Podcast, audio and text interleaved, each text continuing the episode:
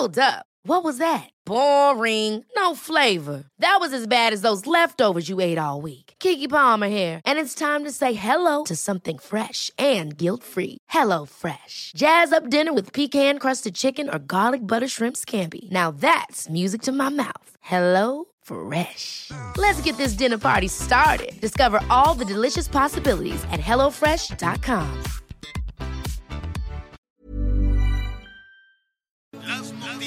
¿Qué tal? ¿Cómo le va? Buenas tardes. Estás a punto de escuchar Yo soy Javier Alatorre. las noticias con Javier Alatorre. La vamos a pasar muy bien. Comenzamos.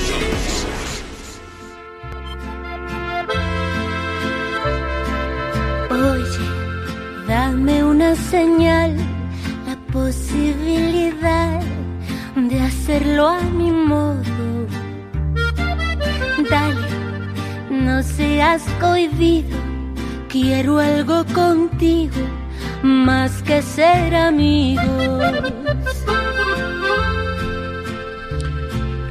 Dime.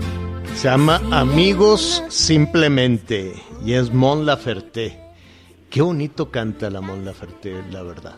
Y, y- y con este, ella es chilena, ella es chilena desde luego, este, pero con este acento de, música mexicana, pues ha sido verdaderamente exitosa en todo el continente. La verdad es que le va muy bien, es una canción muy bonita, va a ser mamá, felicidades, qué bueno, está muy contenta, muy emocionada y eso seguramente la hará cantar más y mejor. Qué gusto, qué gusto que nos acompañe, hay de todo, qué barbaridad, no puede uno irse a dormir un rato porque este empiezan los huracanes a las 4 de la mañana y luego hay que andar buscando a Miguel Aquino que anda allá a salto de mata y luego también en la madrugada meten a los diputados a la cárcel. Total que hay muchísima información que le vamos a contar. Pero vamos a empezar con este huracán que eh, pues ya pegó casi a las 5 de la mañana. Grace llegó a Quintana Roo y ahí al pie del cañón esperando así de frente, ¿no? Con la cara al mar, decía, ven acá el huracán, el Miguel Aquino. ¿Cómo estás, Miguelón? ¿Cómo estás, Javier? Muy buenos días, buenas tardes en algunas partes del país, por supuesto. Eh, pues sí, señor, finalmente a las 4.45 Grace tocó tierra aquí en la zona de Quintana Roo. Eh, lo hizo con, con vientos bastante, bastante fuertes, vientos que llegaron hasta los 80, 90 kilómetros por hora. Ya hicimos un recorrido muy temprano, ya les estaremos mostrando las imágenes en nuestras cuentas sociales, por supuesto, por supuesto en streaming. Eh, la zona hotelera en esta ocasión, pues sí, a diferencia de las imágenes que les presentábamos ayer, está desierta, pero sí te puedo decir con mucho agrado, Javier, que por lo menos en la zona de Quintana Roo en este momento tenemos saldo, saldo blanco. Sí, problemas con la energía eléctrica, aquí en la zona donde nosotros nos encontramos un rato sí se fue la luz, que la verdad no eh, este corte de luz fue más por una cuestión de protección, por una cuestión de seguridad, porque sí hubo un momento que los vientos soplaban de una manera muy intensa. Incluso déjame decirte que el agua empezó ya muy tarde, primero fueron los vientos prácticamente toda la noche, ya después, bueno, pues todo el día ha estado lloviendo. Ahorita apenas estamos llegando a la cabina que tenemos ubicada aquí en el sureste, porque estuve recorriendo la zona hotelera, estuve recorriendo algunas de las principales zonas aquí en la zona de Benito Juárez, en la zona de Cancún, y bueno, como te digo, ya presentaremos las imágenes. Sí, tenemos algunos árboles caídos, algunos anuncios espectaculares, pero la verdad es que nada en este momento que pudiéramos decir que estemos en una situación de emergencia, nada comparado a Delta el año pasado en octubre, también en esta en esta época de huracanes. Sí te puedo decir que por lo menos en la zona de Quintana Roo, pues estamos pasando el primer huracán de la temporada, señor, con saldo blanco. Los daños son menores, bueno. pero ahorita todavía continúa lloviendo. Qué bueno, qué bueno. Esa, esa es una muy buena noticia. Sí, las calamidades, desde luego, de que se va la luz, ya se está trabajando, porque pues la afectación eh, será en, en, en toda la península. Y en un ratito más estaremos también con nuestros compañeros eh, eh, corresponsales en Yucatán, en Campeche, y atención, atención Veracruz porque eh, efectivamente los, eh, los vientos, en ocasiones un viento de norte puede tener la potencia cercana a un eh, huracán categoría 1. Entonces, pues nuestros amigos allá en Veracruz están de alguna manera ya familiarizados con los ventarrones, saben qué hacer, saben cómo hacerlo, etcétera, etcétera. Pero con la descarga de agua, con la cantidad de lluvia que va dejando a su paso Grace, este, hay que tener muchísimo cuidado. Se va a fortalecer, eso es cierto, y eh, va a dejar una cantidad de lluvia importante. Y eso para Veracruz siempre ha sido una calamidad. Y si no, que nuestros amigos del centro sur, de, de, hecho de todas las regiones norte, centro sur de Veracruz, nos, este, nos, lo, nos lo comenten. Y ah, lo que sí es que habrá que estar muy, muy atentos de lo que ahí se, de, lo que esté anunciando la Conagua. Eh, va para allá. No es muy difícil que cambie la trayectoria en cuanto salga de eh, la península de Yucatán. Se va a fortalecer. Atención Campeche, atención Tabasco, desde luego, por la cantidad de lluvia que todo esto puede generar y las calamidades. Y sabe que en muchas eh, ocasiones, Miguel, cuando estamos en una emergencia y ayudándonos y corre para acá y corre para allá y que ya se metió el agua y esto y el otro, se bajamos eh, un poco la bajamos un poco la guardia y yo no, eh, yo, yo, yo sé que hay que reanudar con nuestras actividades, hay que este, cuidarnos, cuidar la integridad, proteger las casas, ir a comprar víveres, todo lo que sea necesario, pero la pandemia está que chilla, este Miguel. Yo entiendo que los mexicanos tenemos una capacidad de acostumbrarnos incluso nos, nos podemos acostumbrar a, las pesadillas, a las cosas tremendas, ¿no? Y normalizarlas y decir así, la, la, vida así es, pero sí podemos salir adelante, sí podemos este, cuidarnos, porque los números de ayer, Miguel, fueron mucho más altos que los momentos en que estábamos encerrados en la casa. Sí, definitivamente, Javier. La verdad es que esta situación de la pandemia eh, yo sí me atrevo a decir, y sobre todo con el comparativo de las cifras, es una situación más crítica todavía la que teníamos el año pasado en esta, en esta misma temporada. Hablemos, por ejemplo, de la Ciudad de México y hablemos también de la zona de Quintana Roo. Dos lugares que han estado enfrentando. Aquí, por ejemplo, en el estado de Quintana Roo, pues nunca se ha estado en verde, Javier. Hoy seguimos en naranja, que la verdad es que naranja pinta más a rojo y lo que, y lo que quieran y manden, porque sí, hay una situación. Aquí en Quintana Roo ya se dijo que no se van a cerrar de nueva cuenta los hoteles porque esto sí afectó de manera muy importante la economía de miles de miles de familias. En la Ciudad de México también pues están ahí en un este pues en un color naranja también casi casi pegándole a rojo que, que sinceramente bueno pues uno de repente no no entiende. El día de ayer las cifras que daban a conocer las autoridades de la Secretaría de Salud pues no nos hablan más que de una cosa muy importante. La pandemia continúa y la pandemia sigue creciendo. México es de los países Javier eh, por lo menos que se encuentra entre los tres primeros países que desde que inició la pandemia no ha dejado de reportar ni un deceso y ni un este y, ni un caso más de contagio. Todos los días hay decesos, todos los días hay contagios, otros días evidentemente más eh, más complicados que otros, pero en esta ocasión sí están rebasándose 50 mil contagios, señor. 50 mil contagios en la zona de Hidalgo, por ejemplo, sí es un número importante que se que, que han manejado. 50 mil contagios nada más en el estado de Hidalgo, eh, también nos habla de otra de las cosas. Este es un mensaje que precisamente me están llegando por parte de nuestros amigos que nos están acompañando. No nos olvidemos del estado de Hidalgo, que prácticamente es parte de la misma zona conurbada del Valle de México, que junto con el estado de México y la zona de la Ciudad de México son de las entidades que presentan el mayor número. Así también es lo que me están mandando nuestros amigos. Pero aquí hay algo muy importante, Javier.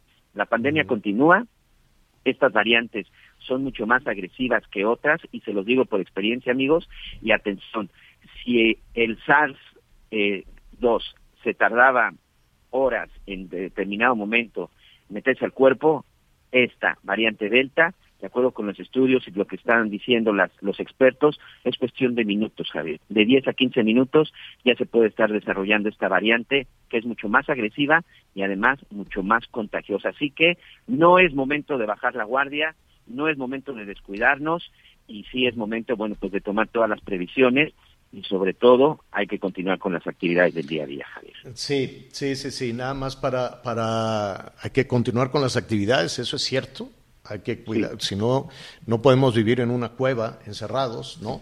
pero sí podemos este, extremar precauciones, cuidarnos. Ya, ¿qué día es hoy? Hoy es jueves, ¿no? Hoy es jueves, pues ya se acerca por ahí el fin de semana, piénselo muy bien, piénselo verdaderamente, piénselo muy bien. Ayer estuve platicando con un empresario, este de la industria de la comunicación que este se le va a casar la hija, ¿no? Entonces, pues me, me, dice, pues no sé, no sé cómo, no sé cómo le voy a hacer, porque pues vienen este fin de semana, ya sabes, vienen eh, los parientes del novio, los papás del novio, los amigos, esto, aquel, el otro, todavía no es la boda y ya se están, ya, digo, son las reuniones estas para conocer ahí a toda la familia y este, y con cierto eh, de pesadumbre, ¿no? Me dice, pues es en la ilusión de la niña que ya se va a casar, ¿no? Vienen, este, vienen además del extranjero una cantidad importante de, parientes del novio. Entonces, este, sí estaba en una encrucijada y le digo, pues, pues a ver, ¿se puede casar? Sí, sí se puede casar la muchachita. Y la fiesta, la fiestota que ella quiere, eh, así muy grande, pues se, se, podría hacer después, ¿no? Pero yo, mira, me puse, traté de ponerme también un poquito en su lugar, dice, este, llevan dos años encerrados, ¿no? Se conocieron, no sé qué, y está el dilema, ¿hacemos la fiesta, no hacemos la fiesta? Y lo van a hacer en un lugar donde no hay un semáforo de tantas restricciones hacia el sur-sureste. No quiero ofrecer mayores datos, no me voy a echar de cabeza. ¿Tú qué harías, Miguel? ¿Y qué harían las mamás y los papás que nos están escuchando y también las parejas jóvenes? Que se iban a casar el año pasado y dijeron, bueno, como quiera, en diciembre y luego llegó este el 21 y dicen, bueno, pues para la primavera y ahora pues ya lo dijeron, no, pues ya, ¿no? Este, ¿tú qué harías? ¿Haces la boda, el baile o qué haces? No, mira, la verdad es que, y, sobre todo, en casa, pues es la segunda vez que tengo este dicho, en octubre pasado los cuatro, hoy, hoy mi hija la mayor, este, lamentablemente he tenido pérdidas muy cercanas, hoy le mando abrazos a, a la familia, a la familia Castro Juárez, ahí por ahí un hermano de mi suegro que también está, está delicado por esta enfermedad. Yo sinceramente hoy soy de los que no haría absolutamente nada, insisto, cada quien habla como le va en la feria, pero también esta desesperación, señor, ya de, de regresar a la realidad. A mí me encanta el baile. El baile. Sí, sí, sí, sí. La libraste a penitas, a penitas con los 15 de Valentina. Recuerdo, recuerdo muy bien y luego ¡pum! nos cayó esto. Bueno, muy bien, eh, ahí está, estamos esperando todos sus comentarios y desde luego en streaming también sus mensajes de video de voz sobre esta calamidad que vamos a hacer. Solo redondear, vamos a ver al rato, hoy por la tarde, eh, cuánto aumentó, pero en las últimas 24 eh, horas, ya para irnos con nuestro siguiente invitado, fueron casi 30 mil contagios, ¿eh? 28.953 en, en 24 horas, son más de 250 mil muertos, que es una cifra que no está actualizada, que, que, evidentemente aumenta con la misma eh, Secretaría de Salud a casos este, que se reportan como SARS-CoV-2, ¿no? Y que puede llegar a los 300 mil. Y si a eso le suma el más de medio millón de exceso de fallecimientos, pues esto se convierte en una verdadera tragedia que nos da la magnitud y que nos obliga sí o sí a cuidarnos, a vivir, sí hay que vivir, y hay que vivir eh, eh, con, alegría, hay que recuperar eh, nuestro ritmo de vida, nuestra economía también, ¿no? Pero hay que cuidarse. Oiga, por la madrugada, hubo este, información alrededor de Saúl Huerta, este diputado de Morena, eh, fue muy larga toda, toda esta historia, sigue siendo muy larga esta, esta historia del eh, diputado, se le retiró el fuero para que enfrente a la justicia y el diputado se entregó. Tengo entendido que el diputado se entregó, se lo vamos a preguntar a su abogado y eh, veremos en este momento cuál es la situación legal del, de Saúl Huerta en dónde está, en qué condiciones, y para ello yo le agradezco a Wilfrido Castillo, él es abogado, abogado defensor de Benjamín Huerta. Wilfrido, ¿cómo estás? Buenas tardes. Buenas tardes, Javier. Oye, Wilfrido, ¿se entregó? ¿Lo detuvieron? ¿Cuál, cómo, cómo, eh, ¿Cuál es la narrativa en lo que ha sucedido en las últimas horas alrededor del diputado? Sí, Javier, mira, el día de ayer eh, mantuvimos una junta con autoridades de la Fiscalía General de Justicia de la Ciudad de México a, efecto de coordinar la logística para que se designaran policías de investigación dependientes de la Fiscalía General de Justicia de la Ciudad de México a efecto de que el diputado Huerta cumpliera con su palabra que había venido adelantando desde el día 11 de este mes, que es la de los inocentes no huyen, no se esconden. Y esto fue a efecto de coordinar esta custodia y el traslado por parte de elementos de la Policía de Investigación hacia el reclusorio Oriente en espera de que se fijara el lugar, eh, fecha y hora para su audiencia inicial. ¿Por qué, ¿por qué en la madrugada? ¿Esa, esa es estrategia eh, de ustedes, esa estrategia de la defensa? ¿Por qué a las 3, 4 de la mañana? Simplemente fue por logística a efecto de garantizar, número uno, su seguridad y número dos, Bueno.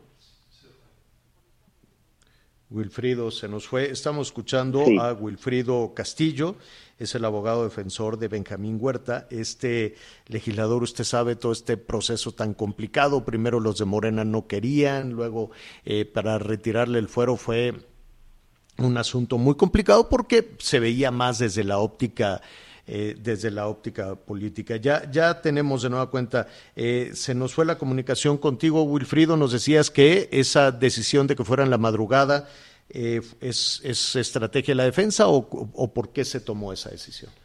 En, en, un primer, en un primer momento es por el, para garantizar la seguridad de la custodia resguardo del diputado Huerta y segunda, es por una cuestión de logística a efecto de que se cumpliera la palabra del diputado Huerta de que el día jueves iba a ser su presentación voluntaria y que sí o sí se llevara a cabo la audiencia inicial ante el juez que lo ha requerido.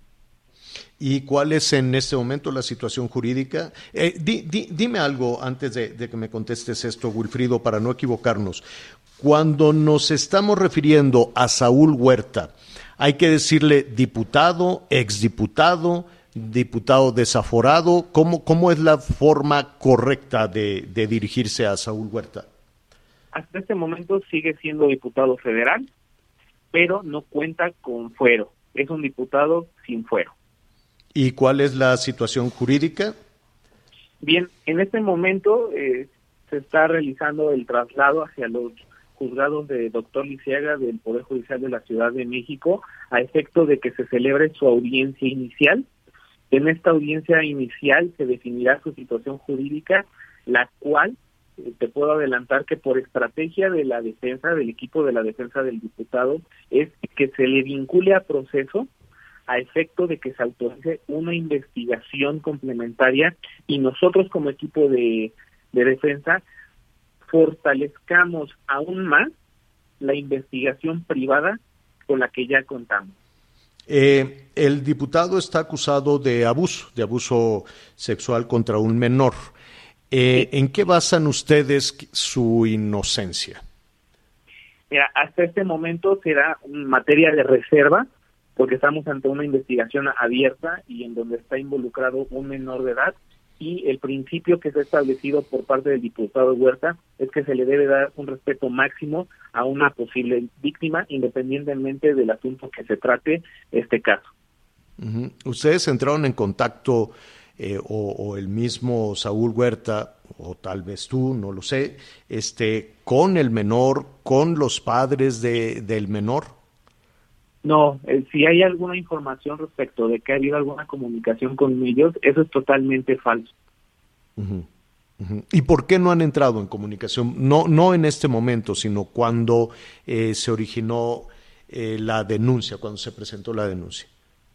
Mira, aquí es algo muy importante de resaltar, ya que el diputado Huerta es un hombre de instituciones y ante una acusación de carácter penal, eh, más allá de una conversación que se pueda tener con las presuntas víctimas, se debe de seguir un cauce institucional y esto es a través de las autoridades, tal como es la Fiscalía General de la Ciudad de México y el Poder Judicial de la Ciudad de México, y ello nos lleva a concluir que este asunto tiene que resolverse en una sala de audiencia mediante un tribunal de enjuiciamiento, desahogando pruebas en una etapa de juicio oral, a efecto de establecer una hipótesis por nuestro lado de inocencia o una hipótesis de responsabilidad penal por parte de la Fiscalía, asesor jurídico y víctima. El Poder Judicial será el que tendrá la última palabra en este caso, pero por indicación y convicción del diputado, esto tiene que llegar necesariamente a un juicio oral para poder dirimir esta controversia. Eh, el proceso, eh, eh, finalmente, Wilfrido, te robamos un, un minuto más. ¿Saúl Huerta está o, seguirá el, el, proceso desde el reclusorio, desde el reclusorio Oriente? Así es, constitucionalmente la medida cautelar a imponer será la de prisión preventiva oficiosa, es decir, el proceso necesariamente lo llevará dentro de prisión. Ahora, negociaron, no sé si esa es la palabra correcta, este, con las autoridades dijeron, muy bien, eh, Saúl Huerta se va a entregar en la calle tal, esquina con tal, a tales horas, pero eh, las condiciones en las que eh, va a estar recluido, ¿se pueden negociar? No, finalmente el diputado Huerta recibirá un trato como cualquier ciudadano, aunado a que la responsabilidad por parte del gobierno de la Ciudad de México, que es la instancia de gobierno que está a cargo de los penales dentro de la Ciudad de México, tiene que garantizar no solamente la seguridad del diputado Huerta, sino la de cualquier ciudadano de derechos mínimos que debe de gozar cualquier persona privada de su libertad y que se encuentre en internamiento en algún penal en la Ciudad de México. Como, por ejemplo, eh, ¿hay, ¿hay alguna parte que te preocupe? Digo, estamos hablando de que los reclusorios en este país tienen un autogobierno, de que en los reclusorios en muchas ocasiones pues las, las decisiones este, de, judiciales o, o, que se puedan este, tomar puertas afuera del reclusorio no necesariamente es lo que sucede allá adentro. ¿Eso, eso lo han tomado en cuenta? Sí, claro que sí. Sin embargo, reiterando esta postura del diputado Huerta, el, el diputado Huerta no va a desconfiar y tiene plena confianza en las instituciones, en las autoridades, a efecto de que garanticen su seguridad. Se puede adelantar que desde su detención su seguridad se ha garantizado, se han seguido los protocolos de intervención por parte de las autoridades de seguridad pública y han sido manejados de forma ejemplar. Eh, presencialmente yo estuve ahí en la en el momento de, de este cumplimiento voluntario con la Policía de Investigación por parte del diputado Huerta y te puedo decir que la Fiscalía a través de su Policía de Investigación han hecho un trabajo ejemplar y seguramente seguirán con ese trabajo ejemplar dentro del reclusorio Oriente. Eh, finalmente, ¿cuántas denuncias hay en contra del diputado? Eh, estamos hablando aquí de, la denuncia de, de, un menor, no sé si es el menor como tal, son los padres del menor quienes están presentando la denuncia de abuso sexual. Al parecer hay más. Hasta este momento tenemos conocimiento de dos carpetas de investigación, de las cuales se han girado dos órdenes de aprehensión en total. Wilfrido, te agradecemos. ¿Qué, va a suceder en las próximas horas, eh, Wilfrido? El diputado será vinculado a proceso seguramente. Ello es también por la estrategia de defensa que se ha manejado, se ha manejado a, para este tema del diputado y será eh, continuará su proceso recluido en el reclusorio Oriente bajo la medida cautelar de prisión preventiva oficiosa. Eh, una, una última eh, cuestión. ¿Las cuentas del diputado fueron congeladas, sus bienes o sus cuentas bancarias, eh, todos sus, su patrimonio? No, hasta el momento no tenemos conocimiento de ello. Ok, entonces sí tiene los recursos para pagar el proceso, para pagar su defensa. No es, digo, fue, por ejemplo, em, de inmediato nos acordamos de algunos políticos como Rosario Robles que decía me congelaron las cuentas y no tengo para pagar la defensa. Este no es el caso. Claro, bueno, respecto de la situación patrimonial del diputado Huerta, yo no tengo el conocimiento para poderte afirmar si cuenta o no cuenta con dichos recursos. Wilfrido Castillo, abogado defensor de Benjamín Huerta, te agradecemos mucho y si nos permites eh, estaremos eh, en contacto para conocer ¿no? detalles de la vinculación a proceso o lo que surja en las próximas horas. Claro que sí, te agradezco muchísimo. Al contrario, al contrario, gracias. Es el equipo de defensores del, eh, del abogado Benjamín Huerta y estamos desde luego buscando también a la parte acusadora para tener la historia este, completa con, con, con todas las aristas que hay alrededor de todo esto. Hacemos una pausa y volvemos. Sigue con nosotros. Volvemos con más noticias. Antes que los demás. Todavía hay más información. Continuamos. Bueno, eh, déjeme decirle, afortunadamente ya nos decía Miguel Aquino, pues hubo en, en la parte de Quintana Roo saldo blanco en la parte de Quintana Roo, Saldo Blanco. Sin embargo, Miguel, a nuestros amigos que nos sintonizan, que nos escuchan allá en Cancún, no hay que confiarse porque los accidentes justo vienen después, ¿no? Cuando estás recogiendo cosas, la gente viene un cable suelto y los electrocutados y se pican y pisan cosas con el agua negada, pero de momento la buena noticia es saldo blanco, ¿no? Sí, hay que tener mucho cuidado. Por ejemplo, yo ahorita, eh, hace unos minutos que terminé este recorrido desde muy temprano, estuve sobre la zona de la avenida Guayacán. Es una avenida que conecta eh, pues lo que es la carretera que viene de la zona de Puerto Morelos hacia hacia Mérida. Y bueno, esta avenida Guayacán, que es una de las nuevas zonas eh, de aquí de Cancún, Javier, sí se presentan ahí algunas ramas, eh, algunos encharcamientos. La zona hotelera es en donde encontré el mayor número, el mayor número de encharcamientos. La gente está continuando eh, sus actividades, bueno, empiezan a regresar a su trabajo, pero sí hay que tener mucho cuidado, sí hay que tener mucho cuidado. La verdad es que desde muy temprano he visto que han estado ya gente de la Comisión Federal de Electricidad, la gente del propio municipio que están trabajando retirando árboles y sobre todo las palmeras. Evidentemente todos sabemos que de repente ves estos enormes, eh, enormes especies, pero que tienen una raíz muy pequeña. Es eso básicamente en donde nos hemos encontrado problemas. Y la recomendación evidentemente es ahorita no acercarnos para nada al mar. Ahí tenemos también ya unas imágenes de playa de Cines, de playa coral,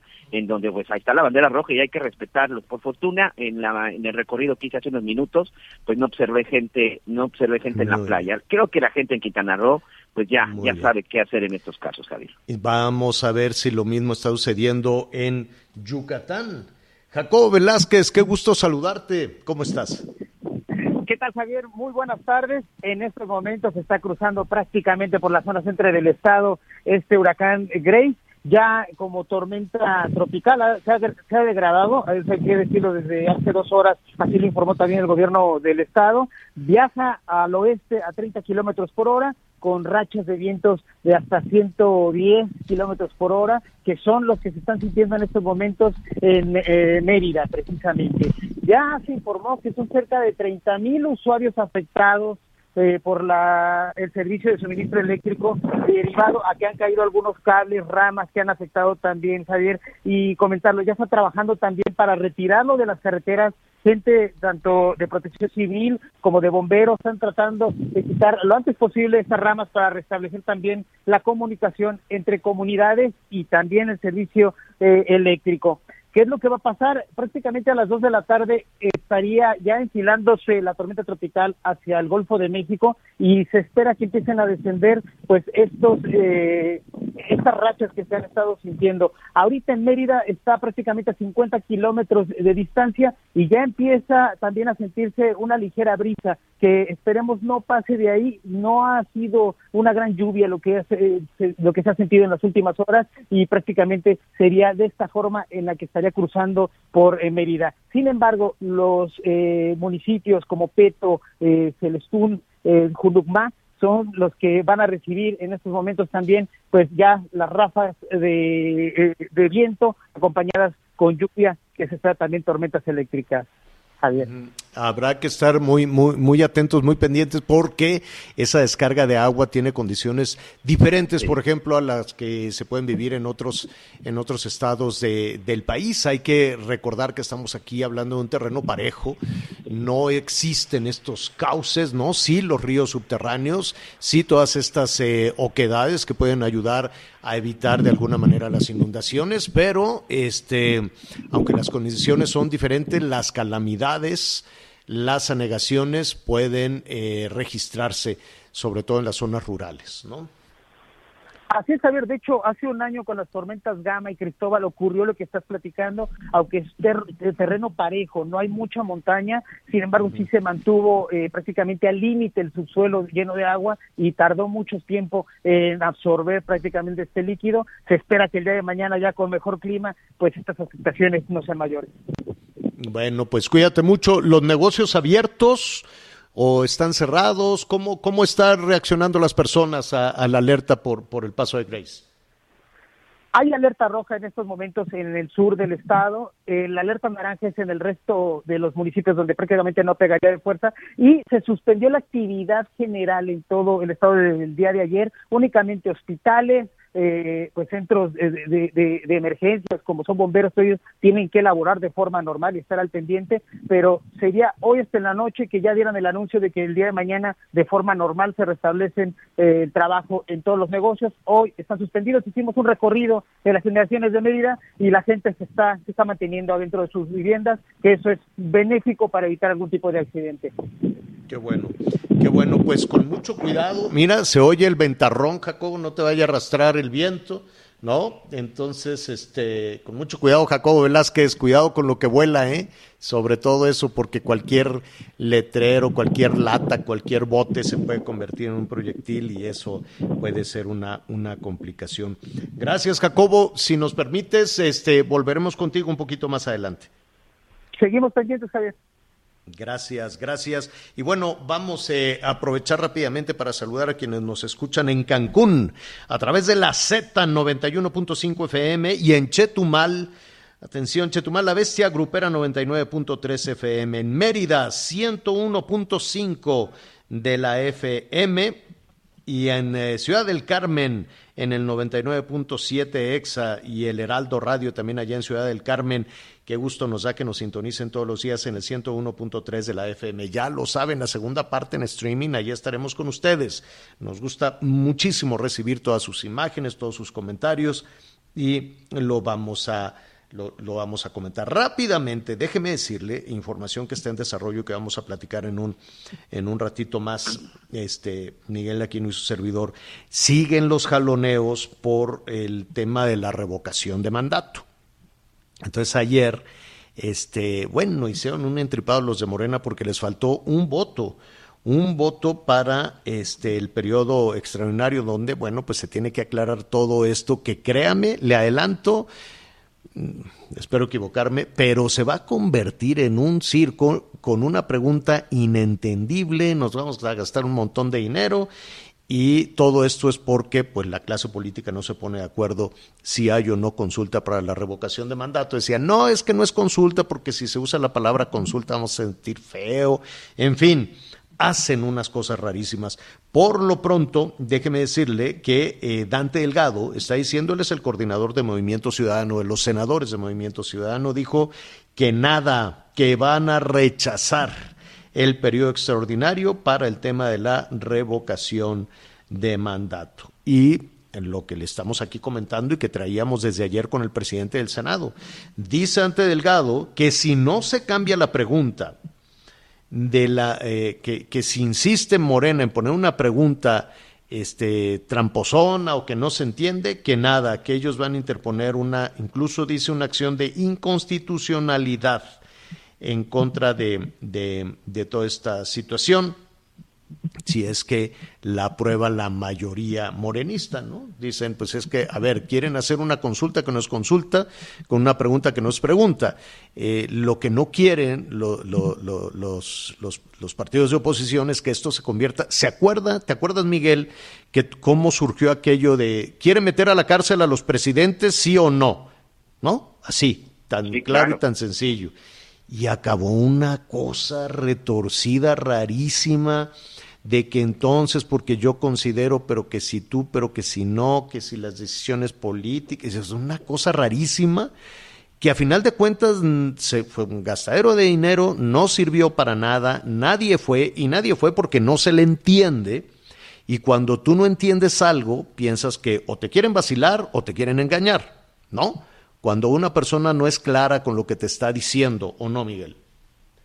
Sí, sin duda. Creo que de repente esas, este, esas preguntas son en espera de que todo mundo, que todo mundo se confunda, que fue lo que finalmente sucedió. Y en esta de la revocación de mandato, Javier, no vamos tan lejos, ¿eh? Es una situación similar. Con todo respeto, el senador eh, presidente, pues tampoco fue muy claro con el sentido de decir que se iba a tratar solamente de que la gente tuviera la claridad de sí o no, eh, de la continuidad o no de esto de la revocación de mandato. Creo que todavía surgen ahí, ahí varias dudas, pero si la mandan a la Suprema Corte, creo que nos vamos a complicar la existencia, porque ahí lo único que hicieron con todo respeto de los ministros fue confundir un poco más a la gente con la ciudadanía. Es muy fácil que simple y sencillamente se ponga, ¿no? Está de acuerdo en que continúe o no el que, presidente. Exacto, que siga o, que se vaya a, allá, ¿no? Como él dice, a, a su finca. Entonces es muy sencillo, que sí, quiere usted que siga el presidente, sí o no. Y ya, ah, no, vamos a hacerle un asunto. Y es ahí en donde las cosas ya, eh, ya no funcionan, ¿no? Ya es otro tema, ya ese es otro asunto, ya es un tema electoral, ya es un tema político. Lo que el presidente está pidiendo es otra cosa. Lo que el presidente está pidiendo, a ver, si un eh, eh, mandatario no jala, no funciona, pues que lo quiten. Eso es lo que está proponiendo el presidente. Tan, así de sencillo, así de claro. Luego ya se enreda todo. Vamos a una pausa. Ah, no, tenemos eh, información de, de, varios estados y eh, vamos antes de la pausa. Según los pronósticos oficiales, la trayectoria de la tormenta tropical Grace afectará el estado de Campeche, por lo que el Consejo Estatal de Protección Civil ha determinado establecer la suspensión de labores y actividades escolares en toda la entidad para este jueves 19 de agosto. La recomendación a la población es conservar la calma y aplicar las medidas preventivas de acuerdo con el nivel de alertamiento establecidas en el sistema de alerta temprana de ciclones tropicales que corresponda a cada municipio. Además, los de 560 refugios temporales que hay en la entidad ya se encuentran listos, principalmente en los municipios de Opelchen, Silvalche y Calquiní. Actualmente, Grace continúa moviéndose al oeste aproximadamente a 30 kilómetros por hora y se localiza a 180 kilómetros al este de Campeche y a 135 kilómetros al este de Tulum. Informó Liz Carmona. El gobierno de Yucatán informó que el huracán Grace se debilitó y pasó a tormenta tropical. En el último reporte indican que se localiza a 65 kilómetros al este de Tatsiu, Yucatán. Se mueve al oeste a 30 kilómetros por hora con vientos de hasta 100 kilómetros por hora y rachas de 120 kilómetros por hora. Con base en la información de la Comisión Nacional del Agua, a las 4 de la mañana con 45 minutos de hoy jueves, Grace ingresó a tierra por el sur de Tulum con vientos de 130 kilómetros por hora y rachas de hasta 155 kilómetros por hora. En Cozumel, Tulum, Playa del Carmen, Cancún e Isla Mujeres se reportaron inundaciones y vientos, así como la suspensión parcial en el suministro eléctrico en el sur de Quintana Roo, la noche madrugada transcurrió sin novedad. El cielo permaneció con leve nubosidad. En Felipe Carrillo Puerto y José María Morelos hubo lluvias aisladas y hasta ahora ningún daño. Los remanentes de Grace son la preocupación, toda vez que los escurrimientos pluviales pueden causar afectaciones en los municipios del centro y sur del estado. Reportó desde Quintana Roo Ángel del Ángel Baeza. Sigue con nosotros. Volvemos con más noticias. Antes que los demás. Todavía hay más información. Continuamos.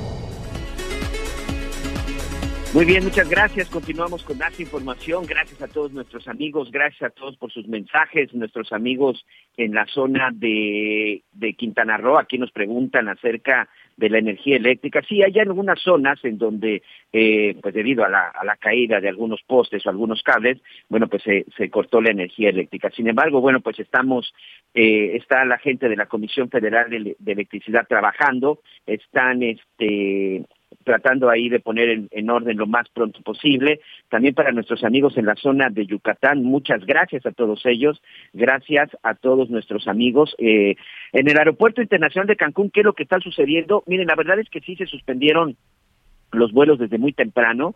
Tenemos la confirmación de que todos los vuelos se habían suspendido, por lo menos los que los los que salían desde los que salían desde muy temprano hasta las 11 de la mañana, pero a partir de este mediodía, bueno, pues ya se estarán se estarán recuperando. Las recomendaciones antes si usted tiene un viaje hacia la zona de de donde sea, partiendo de Cancún o si viene hacia la zona de Cancún, sí verifique con su aerolínea porque sí hay vuelos retrasados debido al paso de Grace. Bueno, por seguridad se, se suspendieron algunos vuelos, Javier. Bueno, muy bien, Miguel, con mucho cuidado. Estamos eh, repasando, desde luego, toda la situación en los estados. Eh, en un momentito más le vamos a decir cuál será la ruta completa hasta el fin de semana, que como todo, ¿no? Por algún lado se puede convertir en una calamidad y por otro lado también en un beneficio, sobre todo cuando brinque hacia, hacia el Pacífico. Y también le vamos a ofrecer todos los detalles que, es, que ha sucedido, dónde, dónde está Eduardo. Arellano Félix, quien fuera el jefe del cártel de, de Tijuana, es testigo protegido, de que salió de la cárcel, ya salió de la cárcel allá en los Estados Unidos, este, ya lo estaremos retomando en un, en un momentito más, lo van a deportar, no lo van a deportar. Eh, hay grandes incógnitas en ese sentido. Información en desarrollo, entonces, el huracán está sobre la península de Yucatán, ya hay eh, afortunadamente y veremos si se mantiene de esa manera el saldo blanco, porque las, eh, de, de, pronto los accidentes pueden venir después del paso o, el cese de las lluvias y con las anegaciones y demás pueden venir algunos este, em, em, accidentes y situaciones lamentables. Es, er, es, es curioso, Miguel, antes de ir con nuestro siguiente invitado, la mayoría de los accidentes en los huracanes no son necesariamente durante el paso del huracán, ¿no? Alguna, no. alguna persona, ¿no? Sin, sin, sin precaución o ante una emergencia puede salir y convertirse en víctima de todo esto, pero la mayoría de los accidentes vienen después. Así es que hay que estar atentos a lo que pueda decir en ese sentido protección civil. Y justo Jesús Enrique Alcocer es el eh, titular, es el, el, responsable de protección civil en el estado de Yucatán. Jesús, muy buenas tardes. Hola Javier, ¿qué tal? Muy buenas tardes a ti, a tu equipo y desde luego pues a las personas que nos están escuchando a través de tu espacio. Muchas gracias por estar tan pendientes de nosotros. Al contrario, Jesús, ¿cuál es en este momento la situación con, con este huracán que entiendo ha perdido un poco de potencia, pero sigue siendo este de riesgo? Sí, por supuesto, es una tormenta tropical.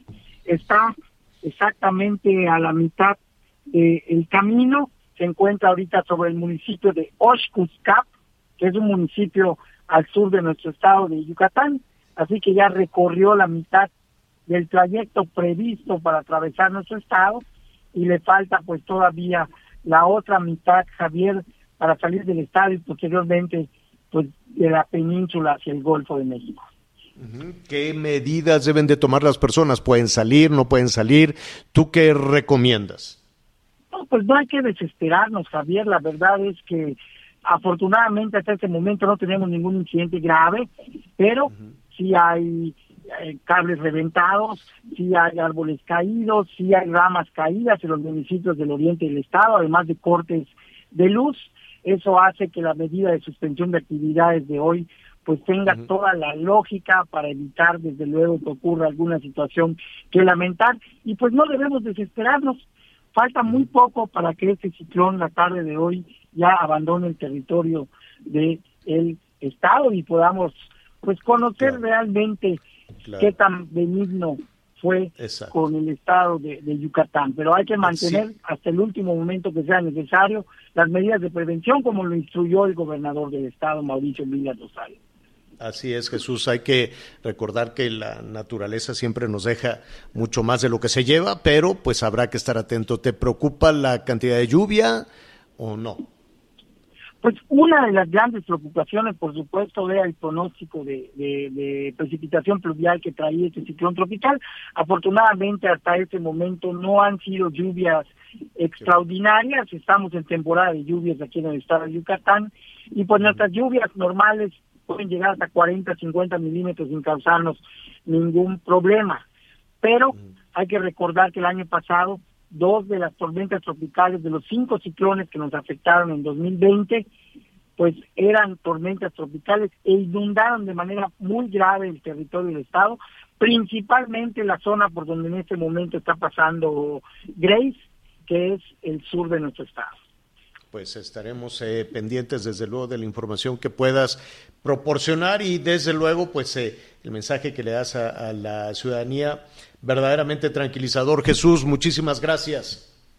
Al contrario, gracias por este espacio. Reitero mi agradecimiento y quedamos a la orden y al pendiente. Ahí estaremos pendientes y desde luego eh, al servicio de, de, todos nuestros amigos allá en Yucatán. En particular, ya escuchamos, en el sur del estado. Vamos a hacer una pausa y luego le diré quién es Eduardo Arellano Félix. Le decían el doctor por qué estaba en la cárcel y la incógnita respecto a su paradero. Volvemos. Sigue con nosotros. Volvemos con más noticias. Antes que los demás. Más información. Continuamos. A ver, eh, vamos a aprovechar, estamos ya muy cercanos a la, a la recta final en todo esto. Ahí ya le decía información en desarrollo con la oposición que sigue, este, pues, eh, presionando desde luego para que esta consulta no sea eh, pues una vacilada, vamos a decirlo de, de esa de esa manera, ¿no? Ya le decíamos que Movimiento Ciudadano por lo pronto dijo que no. El PAN está en estos momentos definiendo también su, su posición. Se lo vamos a decir también en la segunda parte. ¿Qué dicen los senadores de oposición respecto a un periodo extraordinario para el tema de la revocación de mandato? El asunto está en de qué se trata todo eso, ¿no? Si es una consulta, si es un referéndum, si es un voto de confianza, cómo se va a preguntar, que se va, ya ves que a los políticos les encanta, les encanta enredar, enredar mucho las cosas. Miguel, ¿quién es Arellano Félix? ¿Quién es el doctor? ¿Quién es Eduardo Arellano Félix? Eduardo Arellano Félix es uno de los varios hermanos que integran la familia Arellano Félix, donde Benjamín, junto con Ramón Arellano, pues eran los principales líderes, y bueno, también los fundadores del cártel de Tijuana. Por cierto, sobrinos de Miguel Ángel Félix Gallardo, que recientemente reapareció ahí en una entrevista. Bueno, el hecho es que Eduardo Arellano Félix, Javier, después de la muerte de Ramón en Mazatlán, de la captura de Benjamín en la zona de Puebla y de la captura de su hermano Francisco Javier Arellano Félix en aguas internacionales en la zona de California, bueno, pues él supuestamente había quedado al frente del cártel, pero solo duró unos meses. Él fue detenido en el 2008 en Tijuana después de que se enfrentó con elementos de la Policía Federal y de la Policía Estatal. Él fue eh, detenido, pero curiosamente, Javier, amigos, de manera inmediata fue enviado a los Estados Unidos porque en México no existía y no existe ninguna acusación en contra de Eduardo Arellano Félix. Eh, no sería la primera vez que suceda algo por el estilo.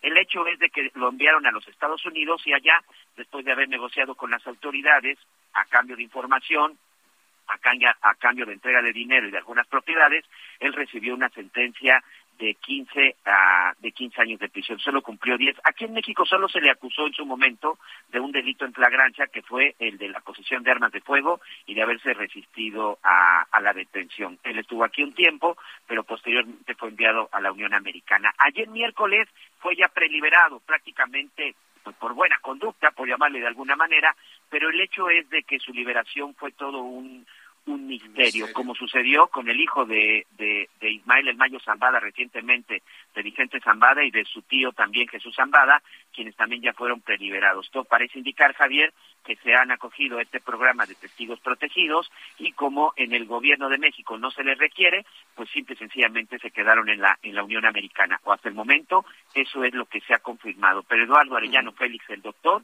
pues es otro del cártel de Tijuana, de este poderoso cártel de la década de los 80 y 90 que ha sido liberado. Hoy solamente está en prisión Benjamín Arellano Félix, el líder principal, quien también había ya negociado de una cadena perpetua a 25 años de cárcel y que ya por lo menos lleva dos terceras partes. ¿Qué te parece si continuamos reconstruyendo esta historia del cártel de Tijuana? ¿Quiénes son? eh, en la segunda parte, vía streaming, porque ya estamos por concluir, de hecho estamos concluyendo. Muchísimas gracias a las estaciones de Audiorama y de El Heraldo Radio por eh, su atención. Pero yo lo invito, es muy sencillo. Usted nada más le pone Javier La Torre MX, sí, el MX, ahí le da este, las opciones para que nos, para que siga, siga con nosotros, o javierlatorre.com ya directamente. Gracias por acompañarnos en Las Noticias con Javier La Torre. Ahora sí ya estás muy bien informado. Planning for your next trip? Elevate your travel style with Quince. Quince has all the jet setting essentials you'll want for your next getaway, like European linen, premium luggage options, buttery soft Italian leather bags, and so much more. And is all priced at 50 to 80% less than similar brands. Plus, Quince only works with factories that use safe and ethical manufacturing practices. Pack your bags with high-quality essentials you'll be wearing for vacations to come with Quince. Go to quince.com slash pack for free shipping and 365-day returns.